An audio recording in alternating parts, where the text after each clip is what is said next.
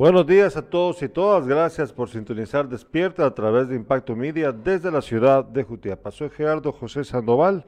A mi lado mi padre Carlos Alberto Sandoval. Buenos días, papá. ¿Cómo estás? Buenos días, Gerardo José. Hoy tenemos más información sobre eh, la muerte de una pareja en Atezcatempa. Eh, se cree que, que eran extorsionados y sobre todo también sobre un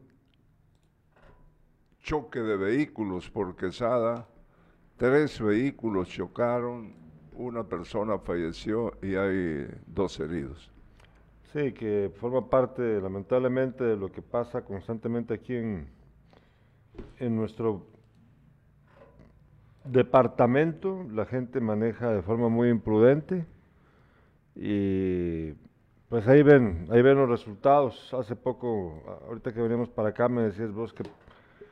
Y es un acto... eh, sí, decía, hace poco me estabas hablando, ayer creo yo, me estabas hablando acá en el programa de que por qué de que te sorprende de que aun cuando no, a- a pesar de todo lo que ocurre, de que manejan muy imprudentemente las personas, aún así de todos modos el número de accidentes fatales no resultan ser tantos como, como podrían serlo debido a la imprudencia de la gente, pero pasa de que eh, con uno es suficiente también, o sea, hace pocos días yo andaba de nuevo por la calle en la noche, como a las, yo creo que fue, yo creo que esto fue el sábado o el domingo, no recuerdo qué día el fin de semana fue, pero yo fui al parque a comprarme, un- creo que un, yo creo que fue el sábado, a comprarme un pan de los que venden en el parque. Y venía de regreso a la casa y pasó lo mismo de siempre, pero como te digo, eran como las siete, siete y media de la noche. Pasaron dos chavos en sus motos, pero mira, esta es la vez en la que más rápido los he visto pasar. Pero en una velocidad así, pero de ya de locos. No solo la mo- las motos zumbándoles, porque ya saben ustedes que no les arreglan el escape, sino que Eva, es que era a excesiva, pero una velocidad, pero de, en serio, era demasiado rápido como iban ahí. Eh, y lo hacen y no solo de noche, también de día. bueno, pero esto ocurrió de noche, ¿verdad? Entonces, se- eh, eh, ocurre más de noche que de día, papá. Sí. Eso es lo que, esa es la realidad. La gente maneja de forma más imprudente de noche o a esta hora de la mañana. También. A esta hora de la mañana. Mira que cuando venimos para acá nos topamos con un montón que van manejando súper rápido. Y bueno, pero con lo que pasó ahí en Quesada, que ya luego nos vas a contar, pues esto ya es una situación diferente porque estamos hablando de la... Fue la carretera interamericana, ¿verdad?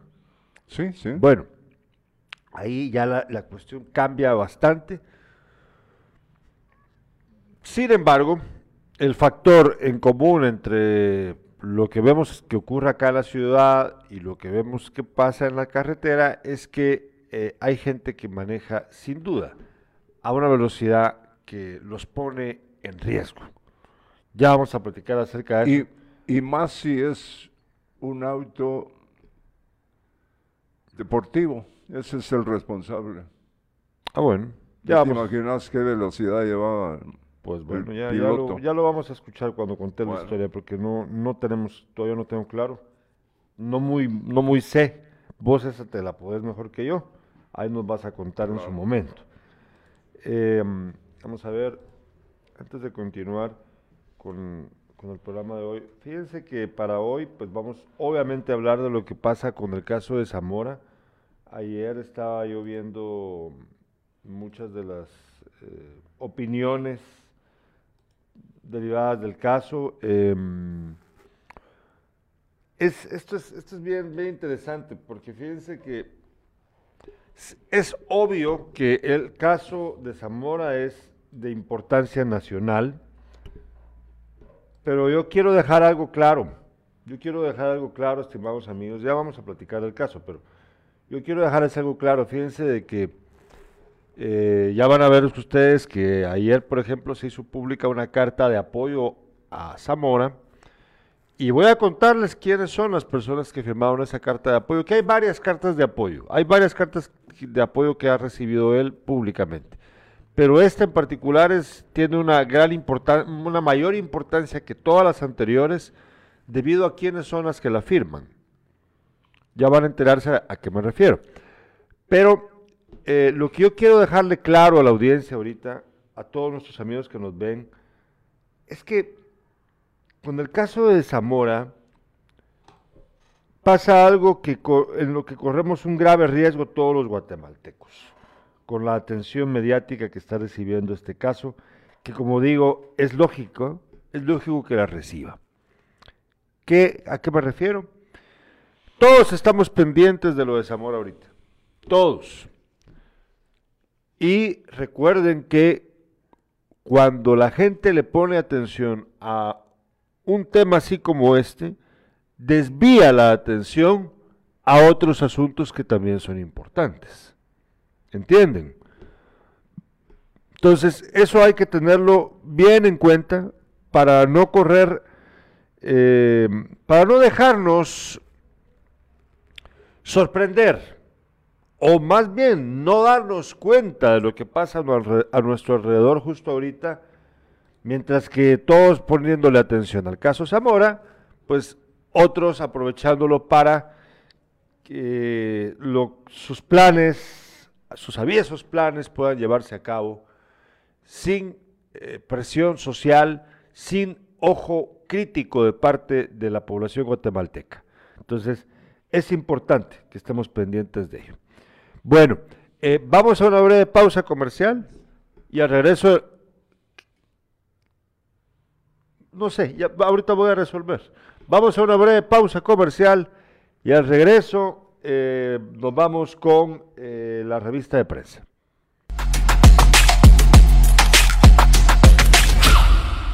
Hola, te invitamos a la primera expo universitaria organizada por la Municipalidad de Jutiapa.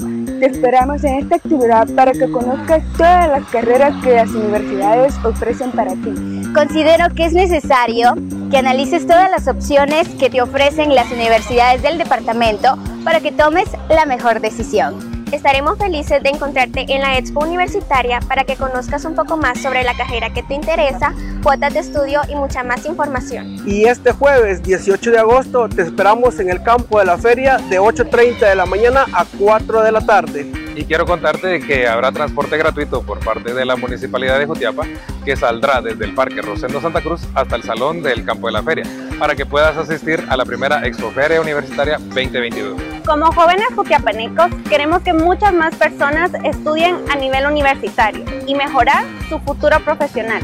Te esperamos.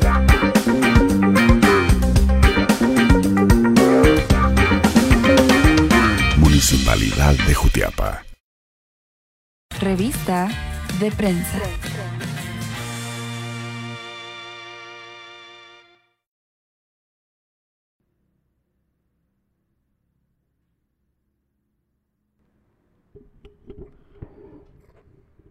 Ya estamos de regreso con la revista de prensa.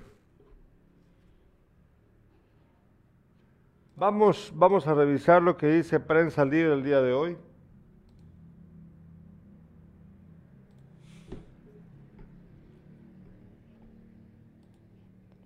Prensa Libre titula el día de hoy.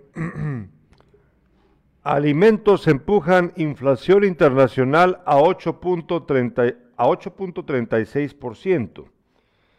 El INE registra alza en comestibles y bebidas no alcohólicas de 12.71%. Fíjense que, bueno, aquí hay más notas, pero voy a, perdón, alimentos empujan inflación interanual, ¿verdad? A 8.36%. Pero quiero detenerme un momentito con el tema de, esta alza.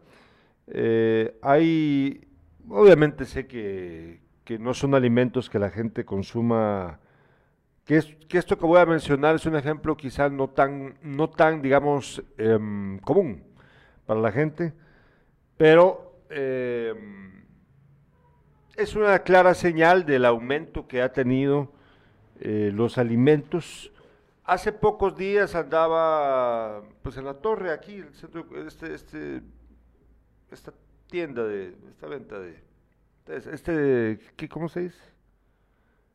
Este supermercado, perdón, este supermercado. Estaba en la torre hace poco y me di cuenta porque a mí me gusta comer mantequilla.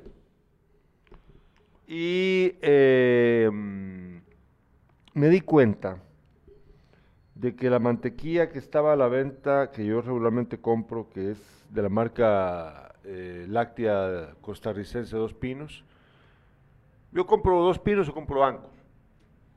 Y oscilan los precios regularmente entre 10 a 12 quetzales eh, en, en, los últimos años de esa mantequilla, a veces poquito más, pero no más de ahí. Pues hace poco me sorprendí porque me di cuenta de que la mantequilla de ambas marcas estaba a 17 quetzales. 17 quetzales una barra de mantequilla. Y eh, me recordé, obviamente, del aumento de los precios de muchos productos de la canasta básica eh, originalmente, ¿verdad? Eh, sé que la mantequilla no forma parte realmente de la, de la alimentación básica de la familia guatemalteca promedio. Yo sé que no, yo sé que no. Pero eh, de todos modos, saltaba a la vista para mí el hecho de que el precio eh, de este producto, que como digo, no es básico, pero sí es, digamos, un producto tradicional y no había tenido un aumento eh, durante mucho tiempo, hasta donde yo recuerde, en muchos años, pues de pronto lo veo a 17 quetzales. Y dije, puchis, ¿qué, qué, qué aumento este? Es, significativo, porque como te digo, los precios han estado entre 10 o 12 quetzales, el precio básico de la barra de mantequilla, y de pronto me topo con que esta vale ahora 17 quetzales, no importa si es de una marca o de otra. Entonces, definitivamente, eh, lo, los precios, incluso de productos, como digo, que no forman parte de la canasta básica, han aumentado. Por eso, eh, pues bueno, la nota de prensa libre pues trata un tema muy importante. ¿Podemos regresar a la portada de prensa libre, por favor? Eh, también titula Prensa Libre el día de hoy. Ministerio Público presenta audios grabados por Sindicado de Corrupción. José Rubén Zamora dice que transacciones son legales. También titula Prensa Libre, Shirley Rivera pierde el liderazgo en el Congreso, la presidenta del Congreso. Eh, también la foto de portada, las dos fotos, la, la, primera foto de portada, la del extremo derecho, pues extremo superior derecho es lo del caso de Zamora, que ya vamos a hablar del caso. Pero también el extremo inferior izquierdo titula Prensa Libre con foto posible disputa familiar tras incendio en que murieron siete personas. Esto yo recuerdo, creo que fue Misco, ¿verdad? Ya vamos a hablar de, este caso. Y titula Prensa Libre, muere actriz Olivia Newton-John, famosa por su película Grease, Vaselina con John Travolta, también cantaba, ¿verdad? Con John Travolta, una pareja, yo, bueno, muchos eh, tuvimos la oportunidad de, ver esa película, eh, muy bonita. Eh, la señora, la señorita, que era la, la belleza de la película y, el, el, varón ya dice a conocer, famosos los dos en esos tiempos. Y hay por ahí una nota que ya te la voy a eh, leer, eh, en donde, eh, qué es lo que dice John Travolta, precisamente de, de quien ha fallecido. Bueno, ya vamos a contarles más de esos detalles también. Eh, vemos ahora la, la, portada del periódico. La portada del periódico titula el día de hoy.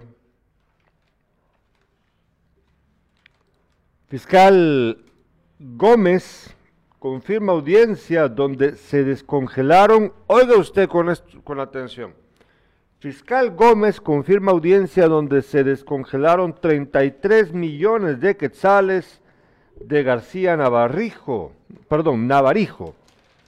Somari Gómez, fiscal auxiliar capturada, Samari Gómez, perdón, fiscal auxiliar capturada señaló que mientras ella estaba enferma, otra fiscal acudió a una audiencia en donde el juez aceptó el levantamiento del embargo. Una semana después, García Navarijo presentó denuncia, la denuncia contra José Rubén Zamora. Esto que tiene que ver con el caso de Zamora, ahí ven ustedes la foto de Zamora rodeado por un contingente especial de la Policía Nacional Civil, no, perdón, yo creo que son del, del sistema penitenciario, creo yo. Pues bueno, ahí los ven ustedes. Eh, ¿Qué tiene esto que ver con el caso de, Zamora? Pues tiene todo que ver. Eh, Zamora, ya van a escuchar ustedes, él, señala que eh, esta es una componente precisamente para que, o sea, le hicieron a Navarijo involucrarse en el caso contra Zamora con la condición de que se le descongelara este dinero que ahora resulta que se sabe que sí, ya fue, ya, ya, pues ya tiene él acceso a esa, a ese montón de dinero, esos 33 millones de quetzales. Ahora vemos la portada de la hora. La hora también comparte la misma nota, la misma, el mismo titular de, el de la prensa libre, perdón, cuando habla de la inflación que llega a 8.36%, la más alta en 13 años, la más alta en 13 años. En julio se registró el segundo incremento más significativo del 2022. También titula La Hora, habilitan paso en kilómetro 15 tras colocar asfalto en Villanueva ya, después de casi dos meses de tener dificultades por el hundimiento ahí en Villanueva, pues ya, ya está habilitado el paso. Y eh, también titula la foto de portada de la hora, el, el, Ministerio Público reproduce audios en audiencia José Rubén Zamora y auxiliar fiscal Samari Gómez. Ya vamos a escuchar, vamos a platicar acerca de los audios, vamos a ver si podemos reproducir algo de ello, pero de todos modos aquí les contaremos eh, con mayor detalle qué pasó ayer en esa audiencia y lo vamos a analizar. Y em, también habla acerca de que luego de controlar el MP y el OJ, el gobierno rebaja techo presupuestario para 2023. Ya vamos a ver qué pasa con eso. Bueno, ahora sí, vamos a platicar un poquito eh, antes de escuchar las noticias con mi papá, que ya está preparándose él con ello. Vamos a platicar un poquito de lo que pasa en el caso de Zamora, pero antes vamos a leer los comentarios de la audiencia. Dice Cristóbal Florian, ojito al Congreso, que es donde se, se, cocinan todas estas cosas mientras todos estamos distraídos. Ahí está, justo lo que dice Cristóbal Florian, todo lo que, eh, toda la atención merecida, merecida sin duda por el caso de Zamora, que nosotros prestamos a esto. También eh, pues tiene el, eh, con ello corremos el riesgo de no prestar atención a otros temas que son importantes y recordemos que la presión social, la presión mediática, eh, al desviarse, entonces eh, los que salen ganando son aquellos que están haciendo estas mañosadas y por eso lo que dice Cristóbal Florián es muy cierto. También nos dice Augusto Polanco Carballo, García Navarijo fue el caballo de Troya que le metieron a Zamora para destruirlo. Sí, yo, yo tengo esa impresión. Eh, miren, yo durante estos días he estado, eh, sobre todo con mi primo Alejandro, Alejandro, Fernando de Paz, que pues ya saben ustedes, muy polémico mi primo, eh, discutiendo mucho porque, bueno, debatiendo, ¿no? No, no peleándonos, sino discutiendo, debatiendo bien acerca del caso de Zamora, porque pues bueno, la, forma de ser de mi primo pues tiende a ser muy radical y bueno. Eh, y yo no estoy de acuerdo con esas posturas porque eh, yo creo que uno debe de, es mi opinión, uno debe de saber eh, reconocer cómo, cómo es la vida real y no estar pensando en blanco y negro y tampoco eh, juzgar de un modo tan eh, absolutista a la gente. Eh, lo digo porque, pues bueno, no sé, la, gente quiere, la gente, porque, porque los demás cometen errores, dejan de ver las cosas positivas de los demás, se olvidan que también ellos cometen errores, el que juzga comete también errores, pero, pero está esperando ver del otro ser humano, el, el juzgado, eh, solo perfección, cuando la vida no es así. Aquí nadie es perfecto, aquí la gente tiende a cometer errores constantemente, más en países como este, en donde la mezcla, miren lo que voy a decir, la mezcla que vivimos, eh, aquellos que, por ejemplo, nos involucramos, estamos en el periodismo, estamos, estamos indefectiblemente, inevitablemente ligados a la vida política del país. Y créanme, estimados amigos y amigas, hay momentos en los que esas vidas se interseccionan de un modo tan eh, inevitable, brutal a veces también, que pues el ciudadano de a pie no lo entenderá, pero es la realidad. Y seguir ocultándolo, pues yo creo que hace daño. Esto lo digo, ahorita voy a explicarme bien a qué me refiero. Veamos, por favor, Irlanda, la imagen de, mm, de la carta de consternación por la captura de José Rubén Zamora, así está titulada. Ya la vemos, ahí me, ahí me das una seña para que sepa. ¿Ya? Bueno, veamos, veamos la carta. Dice la carta. Eh, nos consterna hondamente la captura del presidente del periódico José Rubén Zamora Marroquín, quien ha destacado por su incansable lucha contra la corrupción desde el periodismo. Ha sido ejemplo mundial para denunciar el crimen y las mafias que dominan Centroamérica. Durante 20 años, José Rubén Zamora ha recibido ataques por distintos gobiernos quienes, lo han eh, agredido o intentado asfixiar económicamente. En todos los casos se ha comprobado que las denuncias han sido inventadas, pues han sido intentos fracasados por silenciarlo. Como periodistas, escritores y artistas, sentimos esta captura como una herida profunda a la libertad de prensa mundial. Es inaceptable que el gobierno y la Fiscalía de Guatemala continúen con esta cacería contra los opositores. La democracia se está desmoronando ante los ojos internacionales que deben despertar para, para, detener esta embestida. Ningún periodista debe estar en la cárcel debido a su labor de informar, por lo que exigimos que José Rubén sea liberado lo más pronto posible y demandamos que se respete su vida y su integridad como ser humano. Bueno, ahora vean ustedes quiénes son los que firman la carta. Voy a mencionar aquí los nombres más destacados, de los destacados. ¿eh?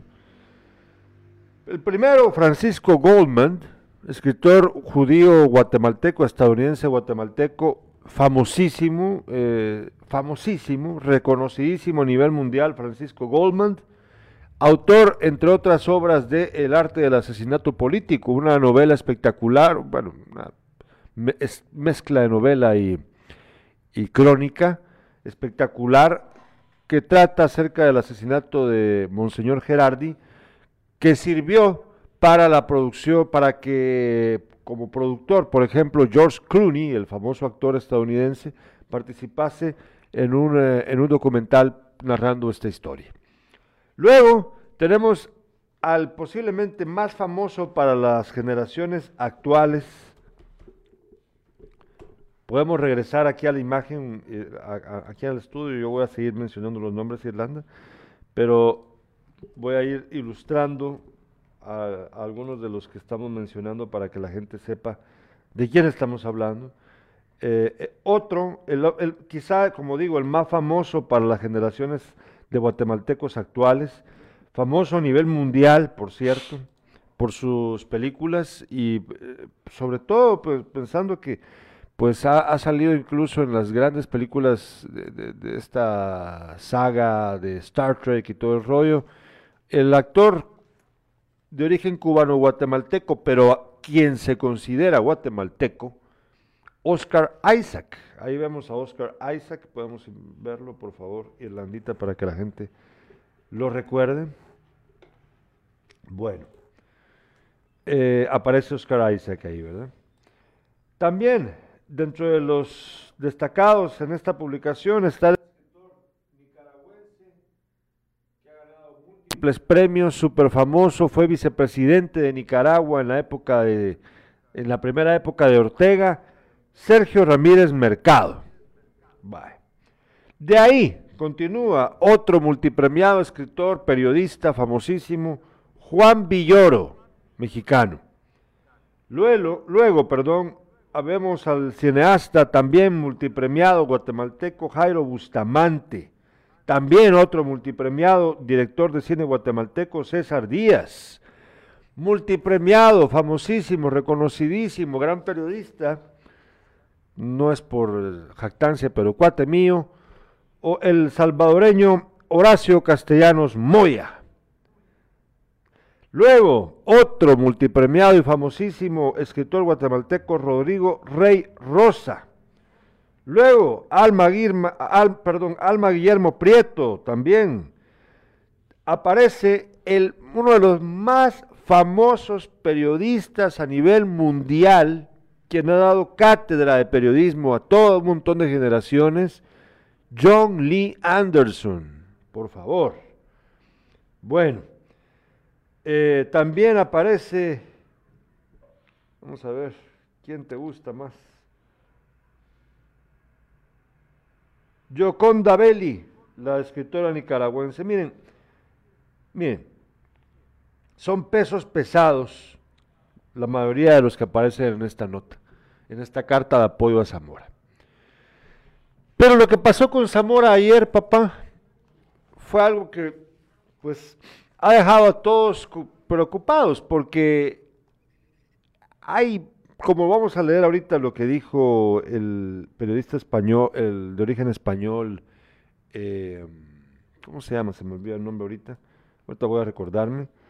Eh, Daniel Herring Keenan, él estaba hablando acerca, ahorita vamos a leer la nota, pues de que Zamora quedó mal parado ayer con lo que, con las declaraciones, con los audios y con todo. Vamos a ir viendo eso en breve, pero quiero, mientras tanto, ¿algo tenés que decirme o no? Porque si no, pues, continuamos. No, continúa. Ah, va, perfecto. Bueno, ¿qué dice Daniel Herring Keenan? Eh, te, te lo voy a mandar, Irlandita, para que lo veamos todo junto mejor, porque eh, si no, no tiene chiste. Vamos a ver. Ahí está. Te lo voy a mandar ahorita, para que podamos ver todos los tweets que publicó ayer el señor eh, Daniel Keenan, que esto nos lo compartió nuestro amigo Augusto Polanco Carballo. De hecho, voy a leer los mensajes que nos han enviado. Eh, dice Tyron Arturo Marchorro Floria, Morán, víctima, burlándose de Zamora está. Dice Tyron, te vas a sorprender Gerardo cuando veas que toda la narrativa de izquierda acerca del caso de Zamora se le va a caer cuando veas a Rubén como testigo protegido de todo este gran rollo. Mire, Tyron, yo, yo quiero aclararle algo. Eh, la idea de la narrativa de izquierda, usted sigue pues cometiendo el error de creer que aquí hay izquierda y derecha. No, Tyron, aquí hay gente corrupta y gente que quiere el, el país mejor. Izquierda y derecha no hay. Aquí izquierda ideológica, política, política y económicamente hablando no existe, ni derecha tampoco. No hay, no hay. O sea, esos discursos, pues esos, guárdenlos para aquellos que todavía creen en Santa Claus y en los Reyes Magos y en, no sé, el coco, en la ciguanaba. No, aquí no existe nada de eso, Tyron. Y, y déjeme agregarle algo. em, aquí la gente, como lo mencioné, tiende a ser blanco y negro. O blanco negro. Y vos no, me dejarás mentir, papá. Cuando sos periodista en este país, hay una, en serio, se, los, se los digo en serio, hay una intersección entre política y periodismo que tiende a ser muy fuerte y termina con cosas como estas que estamos viendo ahora. Que qué bueno que se revelan, que la gente se dé cuenta también de la realidad, pero hay que entender toda la película y no nada más quedarse con una parte. Bueno, dice Tyron, hay corruptos de izquierda y corruptos de derecha. Claro, Tyron, así es. Luis Alberto Franco dice, eh, buenos días, Gerardo Don Beto, estalló la bomba con las declaraciones de Zamora. Cristóbal dice, buen chiste, en Guatemala no existe la política ni como ideología ni como ciencia. Solo es algo que se ponen como título cuando les conviene y quieren llegar al poder. Una versión retorcida y bizarra del hambre de poder. Pues sí, tenés toda la razón, Cristóbal. Pero aquí nos quieren dorar la píldora con lo izquierda y derecha, ¿verdad? Pero bueno, ahora sí podemos ver los tweets de, de Daniel Hering. Bueno, vamos a ir, eh, como verás, están numerados, ¿verdad? Entonces, por favor, vámonos por el orden del numerito. Dice, primero, el, periodista español, primeras conclusiones del caso contra Zamora. Oye, papá, oye las, las conclusiones que este periodista español hace, ¿verdad? Dice, primero, Chepe, o sea, Zamora, ¿verdad? Chepe se ve mal, muy mal. Eso de, eso de pedirle a un conocido corrupto y lavador como Navarijo que le bancarice dinero, dice mucho. Además que un día es un préstamo y otro una donación. Hay algunos audios, los que se entienden que son, veamos el siguiente tuit, vergonzosos para un periodista. Hay otros que son insustanciales y en términos generales no sé cómo van a demostrar origen ilícito. No hay ninguna prueba que muestre a Chepe extorsionando. Dos, el MP se ve peor. La presentación fue una mediocridad, por momentos incomprensible. Siguiente tuit. La fiscal dando saltos de lógica y argumentando con un nivel verdaderamente subterráneo. Número 3.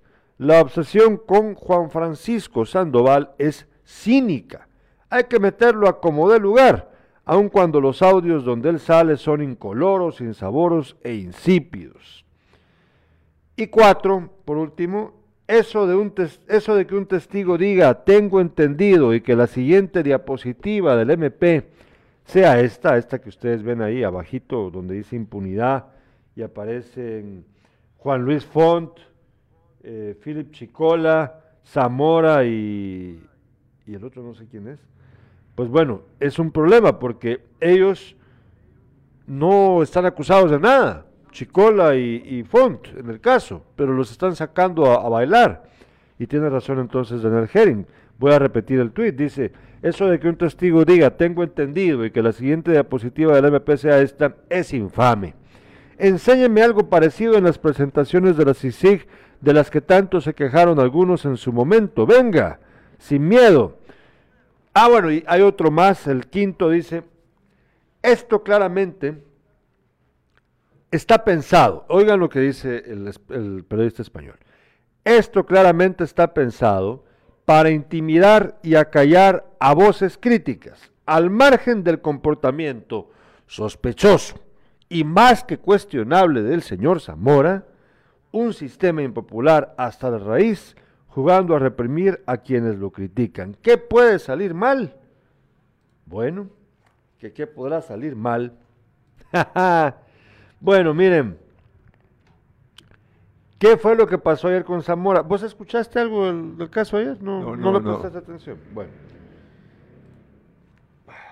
pasó de todo, pero vamos a aprovechar el tiempo, vamos a regresar al tema de Zamora más adelante. Vamos a regresar al tema de Zamora más adelante, porque antes, antes vamos a hablar de los titulares que tiene mi padre preparado para el día de hoy, hablando de la noticia local. Después de la noticia con mi padre, vamos a hablar de nuevo de Zamora y de lo que pasó pues de la muerte de Oliver Newton-John y todas las demás noticias que tenemos preparadas. Primero, eh, vamos a una breve pausa comercial. Al regreso de la pausa comercial, los titulares. No sé qué. Hola, te invitamos a la primera expo universitaria organizada por la Municipalidad de Jutiapa. Te esperamos en esta actividad para que conozcas todas las carreras que las universidades ofrecen para ti.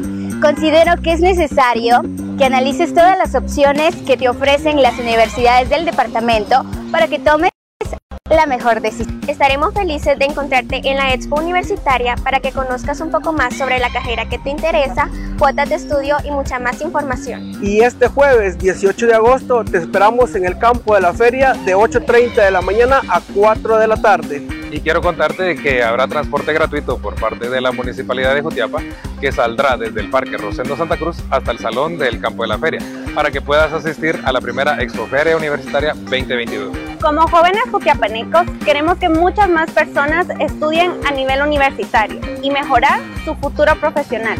Te esperamos.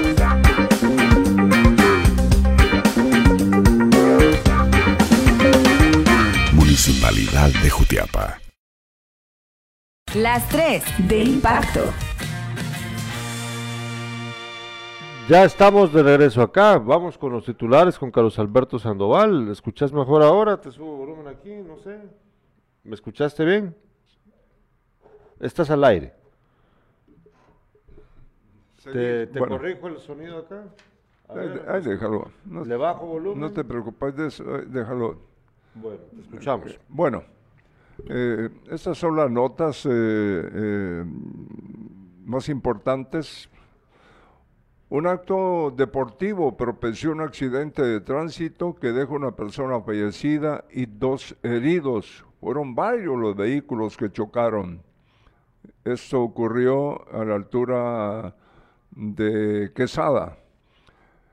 Atezcatempa, Jutiapa, pareja asesinada en la aldea El Pretil, La Laguna.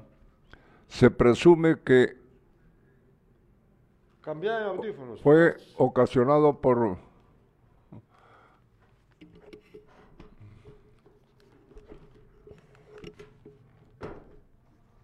Ajá. extorsionistas. Eh, en Jutiapa, conductor de vehículos que hayan pagado sus multas, multas están molestos porque todavía no imprimen su boleta, pues el sistema no actualiza pago ante la SAS. La SAT. La SAT, perdón, sí. ¿Me escuchas mejor ahora? No, no, sigamos porque... Bueno, dale. Yo Sí. probé esos ahorita y sonaba mejor, pero bueno, eh, escuchamos sus noticias, dale. Sí. Bueno, fíjate que yo de- desde antier te- tenía esta nota, pero no la pudimos pasar. Dice, fruncir el ceño no está permitido en el municipio.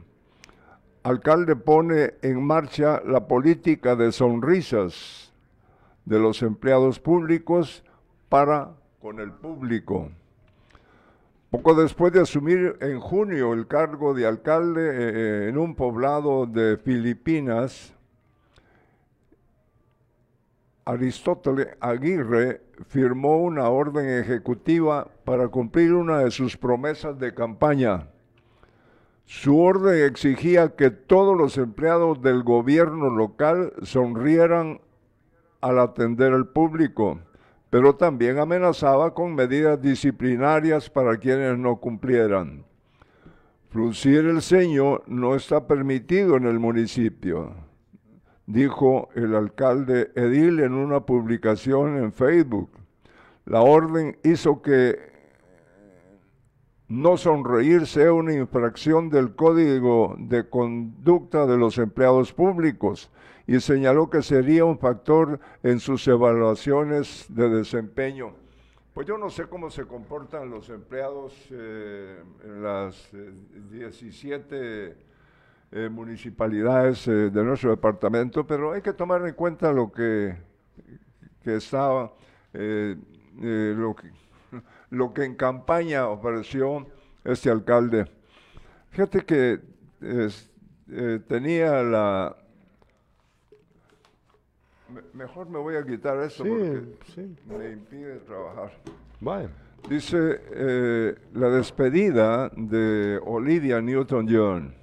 Vamos viendo las imágenes Irlanda para ilustrar a la gente la nota de, de Olivia Newton-John, por favor. John Travolta, el actor que diera vida a Danny en Vaselina, despidió a Olivia Newton-John con un emotivo mensaje. Te amo tanto, nos volveremos a ver y a estar juntos otra vez. Tuyo desde el primer momento en que te vi y para siempre. Tu Danny, tu John. Ella fallece a los 73 años de edad, era una actriz y cantante, y una de sus amistades, eh, pues fue nada más y nada menos que... Se me, se me ve el nombre, no, no lo encuentro. John Travolta. No, él no es John Travolta. Bueno, no sé. Hasta el, Ah, ah, bueno, sí, hasta el final de su vida, Olivia Newton-John mantuvo una fuerte amistad con su coestrella. Es que esta película ha sido una de las eh, más miradas. 100 millones de álbumes vendió durante su trayectoria Olivia Newton-John. Yo voy a ser sincero, nunca he visto la película. No, muy bonita. Eh, supongo, pero eh, solo quiero decir que yo nunca la he visto. Tiene música. yo sé, es un musical. A, pesar, a pesar de que el, el, actor, este joven, eh, ya no hace películas así, porque en unas es malo y en otras es bueno, entonces, bueno, pero bueno. ¿Qué pasó con la, lo ocurrido en Atezcatempa? Dice que dice la nota, los acosaron por meses. Familiares confirman que los extorsionaban. Aldea del Pretil, La Laguna, en la Tezcatempa, ahí fue el lugar donde fueron asesinadas, asesinada la pareja. Un ataque armado ocurrido en ese lugar dejó a los tripulantes de un microbús muertos por proyectiles de arma de fuego. Se presume que el asesinato lo ocasionaron extorsionistas, ya que la pareja estaba siendo acosada desde hace varios meses. Las personas fueron identificadas como Toribio Ríos, de aproximadamente 58 años, y su esposa Nora Elena Ríos, de 48, quienes residían en la aldea Contepeque, Atezcatempa. En el lugar se encontró el microbús, también en la orilla se encontraron los cuerpos de las dos personas, junto a los cartuchos de escopeta y pistola calibre 9 milímetros. Familiares de las víctimas comentaron que, comentaron que ellos trabajaban con el microbús todos los días, era su sustento diario. Se presume que iban de regreso a su hogar al momento del impacto. Una unidad bomberil de Atezcatempa se presentó en el lugar y se harán investigaciones para determinar el motivo exacto por el que ocurrió el crimen. Ojalá y así sea, ¿no? Porque según eh, los vecinos de Atezcatempa eran dos buenas personas. Hay más información. Fíjate que esto ocurrió en Buenavista, Quesada un vehículo deportivo que se conducía a excesiva velocidad provocó un aparatoso accidente de tránsito en el que se vieron involucrados tres vehículos. Se reportaron dos personas heridas y una fallecida. El piloto no contaba con no contaba que una mala maniobra le provocaría la muerte a una persona. El accidente ocurrió en el sector Buenavista, Quesada. La unidad de bomberos voluntarios de la estación 61 del lugar informaron que el conductor perdió el control de su auto, impactando, con varios transportes en la carretera. Los heridos graves fueron trasladados al centro asistencial de Quesada. y eh, del fallecido eh, no, no se tiene información, no se ha podido identificar. Elementos de la Policía Nacional Civil investigan el estado en que se encontraba el conductor. Si quieres seguir, y luego Bueno, Sí. eh, tenemos mensajes de los espectadores, nos dice Tyron Marchorro, ¿está grave el servicio de internet? Bueno, no sé, no sé. Eh, también Luis Alberto Franco dice, esa medida de no fruncir el ceño está buena para aplicar a los de Ban Rural, etcétera, etcétera, etcétera. Bueno, eh, yo creo que nadie debe de obligar a otro a, a decirle cómo, cómo sentirse, ¿verdad? Sí debe de, para un, un fu- un funcionario público o una persona que atiende a alguien en una, em- en una empresa privada, donde sea, siempre la- los buenos modales, la buena educación, la- la- el tratar bien a la gente debería de ser prioridad, el servicio al cliente que le llaman ahora, ¿verdad? La atención al servicio al cliente, pero, ah bueno, pero, pero eso es algo que mm, debería de ser, es de sentido común, ¿verdad? Digo yo.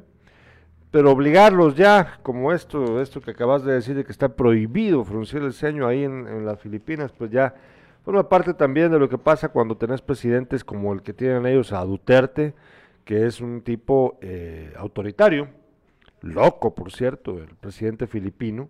Loco lo digo porque en serio, ha mostrado, el tipo es de los que andan con pistola en mano diciendo que son capaces de matar a narcotraficantes ellos mismos. Sí, una actitud desbordada, ¿verdad?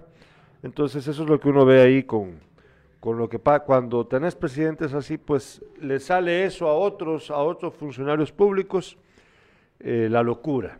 Pero bueno, em, ibas a continuar, yo luego ya eh, tengo eh, lo mío. eh, esto tiene que ver con eh, lo que van a hacer hoy y pasado mañana eh, los miembros de la sociedad civil. Dice, más de 20 organizaciones de la sociedad civil e indígenas anunciaron que hoy y el jueves habrá una serie de manifestaciones pacíficas que se llevarán a cabo en, eh, en diferentes puntos del país.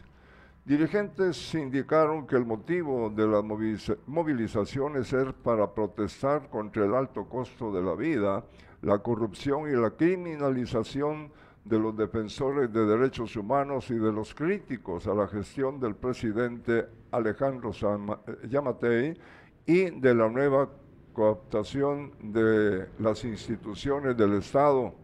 Agregaron que también se manifestarán por la prevención de José Rubén Zamora, presidente del periódico. Pero mira, eh, yo siento que tiene mucha razón eh, el, eh, el ciudadano guatemalteco.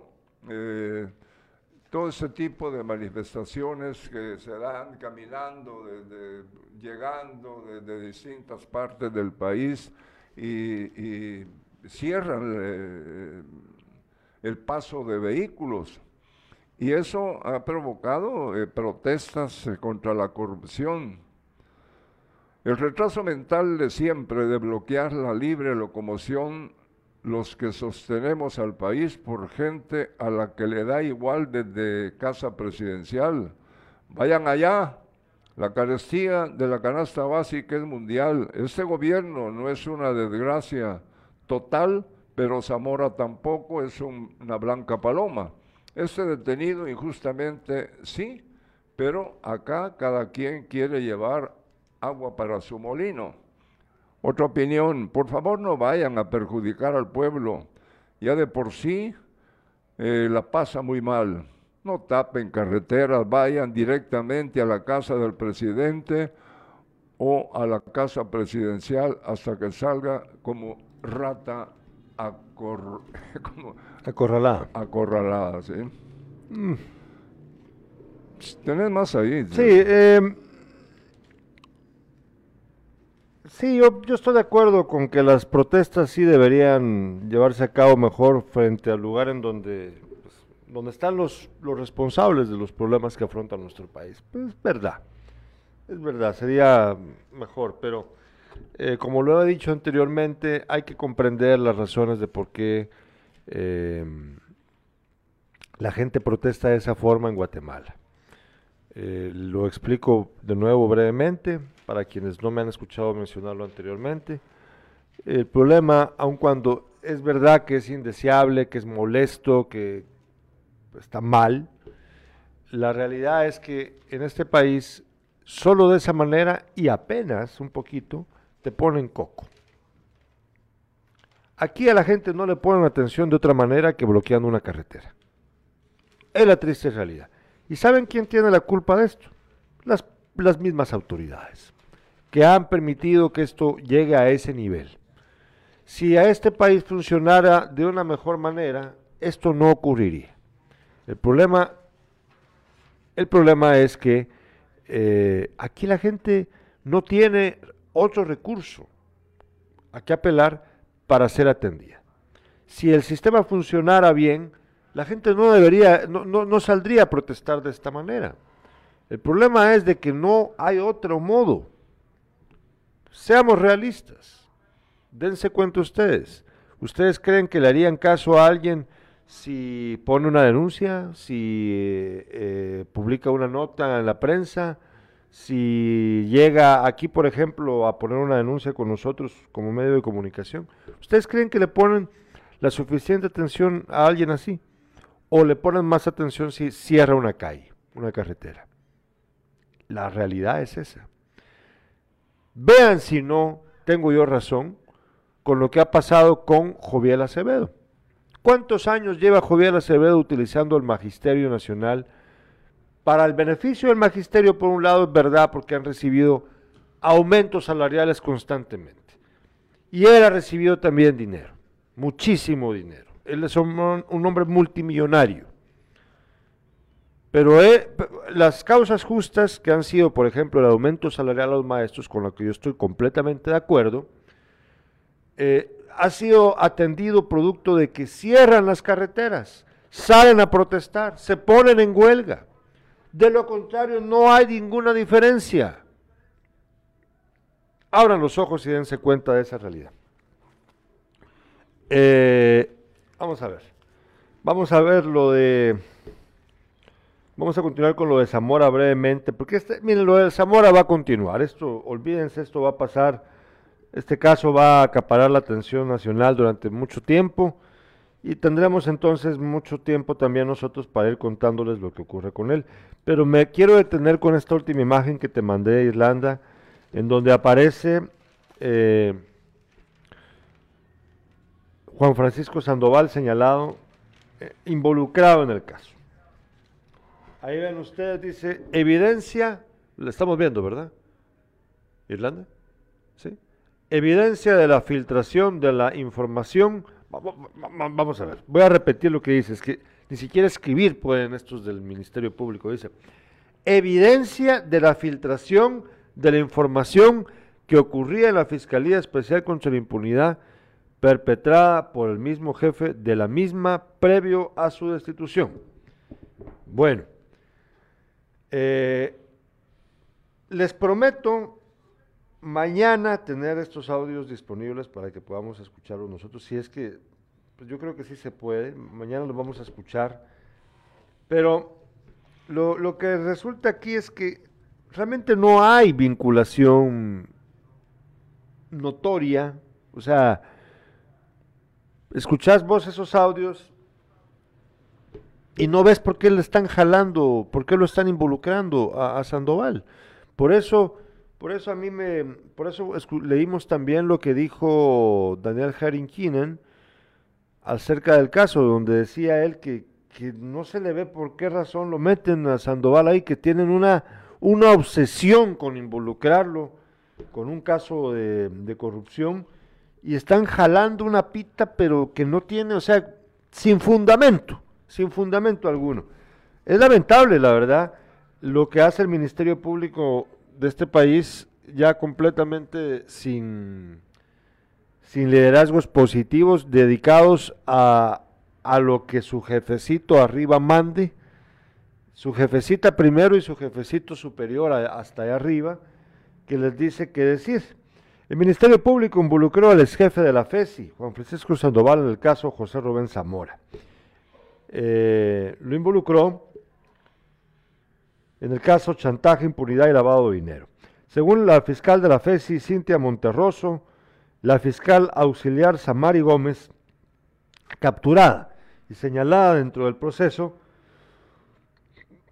se encargó de enviar información a Sandoval, quien se exilió del país tras ser destituido por Consuelo Porras. Monterroso aseguró que Gómez, a cambio de información, logró que varios de sus familiares fueran contratados dentro del banco del sistema que dirigió Ronald García Navarijo, que por cierto, de una vez les digo cuál banco es, es el Bantrav, es el Banco de los Trabajadores. ¿Se recuerdan que ya le hablamos de que los medios de comunicación no te dicen cuáles son los bancos, el banco cuando hay una acusación así?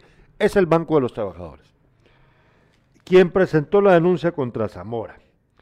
Además, acusan a Gómez de recibir 3 millones de quetzales, dinero que más tarde habría perdido tras separarse de su esposo, ya que los recursos habrían sido depositados en su cuenta. La fiscal indicó que Gómez se le ha enviado información constante a Sandoval pese a su salida del Ministerio Público, por lo que es señalada de filtrar información confidencial. O sea, que vinculan a Sandoval porque dicen que la exfiscal de la FESI le manda a él información confidencial.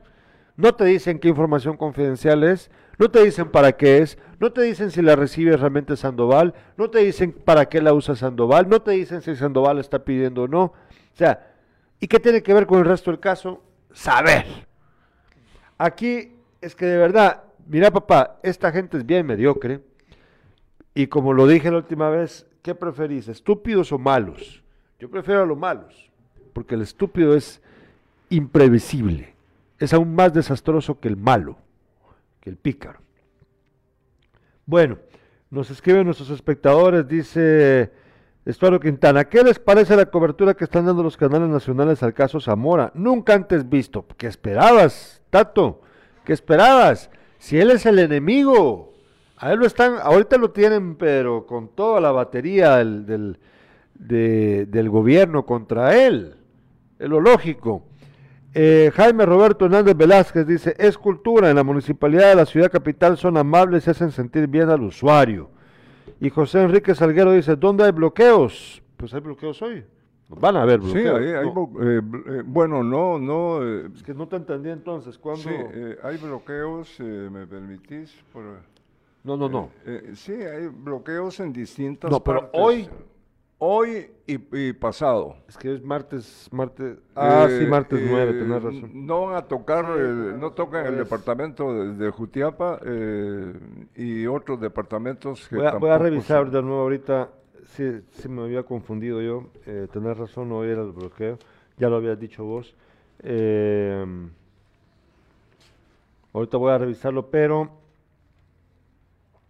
con respecto a lo que dice Jaime Roberto Hernández, es cultura, la municipalidad de la ciudad capital son amables y hacen sentir bien al usuario. Miren, miren, yo voy a serle sincero, yo por mi trabajo, y por ejemplo, eh, tengo que entrevistar a algún funcionario público, un alcalde, pues voy a la municipalidad.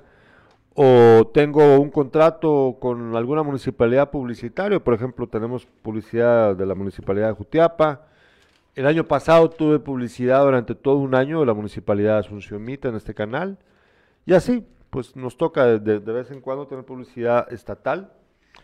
Y cuando he llegado para eso, pero también cuando he llegado en mi calidad de periodista, y también cuando he llegado yo en mi calidad de, pues, bueno, esto ya en el caso de Jutiapa, ¿verdad? De ciudadano para un trámite, pues la verdad a mí siempre me han tratado bien. Eh, en todos los lugares a donde he ido.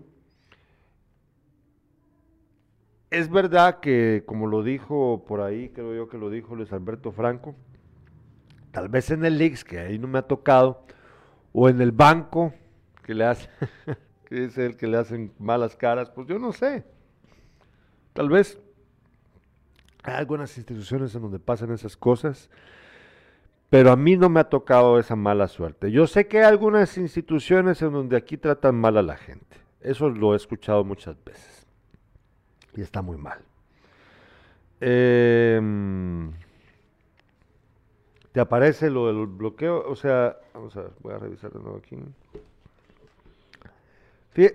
ah, sí, aquí ya lo tengo, ya lo, ya lo tengo aquí. Dice Provial informa que al menos tres puntos en carreteras de Guatemala han sido bloqueados por manifestantes. Ahorita le voy a decir exactamente dónde es, para que usted esté enterado. Dice eh, Provial. Vamos a ver. Ah, sí, aquí lo tengo.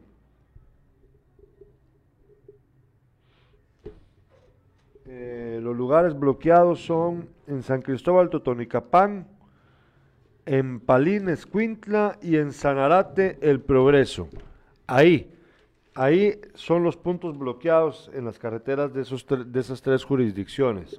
Les repito, en Totonicapán, en Escuintla y en El Progreso. Así que, pues en Jutiapa no, ¿verdad? Eso es lo que No, habíamos no, hablado Jutiapa no. y pues todavía no, no informa, bueno, eso es lo que acaba de hacerse público. Eh, las agrupaciones civiles, indígenas y estudiantiles anunciaron manifestaciones y movilizaciones para hoy. Y eh, pues ya escuchó usted dónde. Ahora sí, vámonos brevemente al deporte. Hoy hay un buen partido de, fútbol. El que gane, pues será el campeón de, Europa. Eh, este tipo de eventos que se los están inventando. Y el partido va a ser eh, en el Estadio Olímpico de Helsinki. Hoy a las 13 horas el Real Madrid se enfrenta a este equipo, el rival es alemán, el eh, E. Frankfurt. El Eintracht Frankfurt. Sí, eh, Ah, pero es es- que esta es la final, no, esta no es, no, no, no, estás equivocado, papá, Es esa la- es la final, este es el la- campeón de, eh, sí, este- oíme, de la pues. Eurocopa contra el de la UEFA, papá. Él es el, el Eintracht Frankfurt es el campeón de, de la Supercopa de, Europa. Sí, por eso, pero esto no está inventado, este torneo Bueno, tiene, es- bueno. esta, esta, este, esta copa es, bien- ¿pero a qué horas es el partido? Ya no dijiste a qué ¿Cómo horas. no? Si, si dije ¿A qué horas. No, solo di- te quedaste con que iban a jugar, pero no dijiste a qué hora. A las 13 horas. A la una de la tarde, hay que verlo, de va a estar tarde, bueno. Es el sí. campeón de Europa, de la Champions contra el campeón de la UEFA. Está bueno. ¿Qué te iba a decir? Eh, bueno, hoy eh, los partidos programados eh, para hoy en la cuarta jornada de la Liga Nacional del Fútbol Guatemalteco. Hoy Malacateco recibe a Santa Lucía a las 11 horas, a las 13 horas Iztapa, Cobán Imperial, a las 15 horas Guastatoya contra Misco, a las 16 horas Shinabajul recibe a Chuapa. Eh, desde ayer eh, se fueron eh, los jugadores y el cuerpo técnico a dormir a Huehuetenango. Entonces, Sinabajul recibe a Chuapa, Comunicaciones al Xelajú Mario Camposeco y Antigua a Municipal. Este último partido es a, a contar de las 20 horas. Ahí tenemos eh, la actividad entonces para hoy. Y ya vuelve, o ya volvió el Jutiapaneco, que estaba fue suspendido dos partidos. eh, es el jugador de comunicaciones Chememe Contreras, José Contreras. Bueno, ahí estamos. Bueno, nosotros les agradecemos su sintonía el día de hoy. Acá en Despierta nos dice Cristóbal Florian, el Barça contra el Eintracht. No, pues el Real Madrid, pues, que les ver vos al Barça de nuevo. El Barça. El no. Barça que sí. Eh, Fernando Peñate mañana juega el Real contra Pumas. No, hombre, aquí me están confundiendo entonces. ¿Cuándo es el partido? Porque No, el Real contra. ¿Quién juega? Aquí dice mañana juega el Real contra Pumas, no, hombre. No, Bueno. no. No, ya, ya me, ya me tienen confundido. El Barça, campeón del 4-0, va a pisotear al humilde Eintracht en Minas. Y es mañana, nos dice Juan Carlos Salazar. El partido de mañana, no es hoy entonces. Es que por eso me tenías confundido con eso. Pero bueno. Es que me estás hablando del No, Barcelona, ¿no? no, el no, Barcelona no, no, tiene no, nada que ver. del Barcelona, el Barcelona no, no está metido aquí. Pero bueno, nosotros les agradecemos su sintonía, nos vemos mañana en Despierta.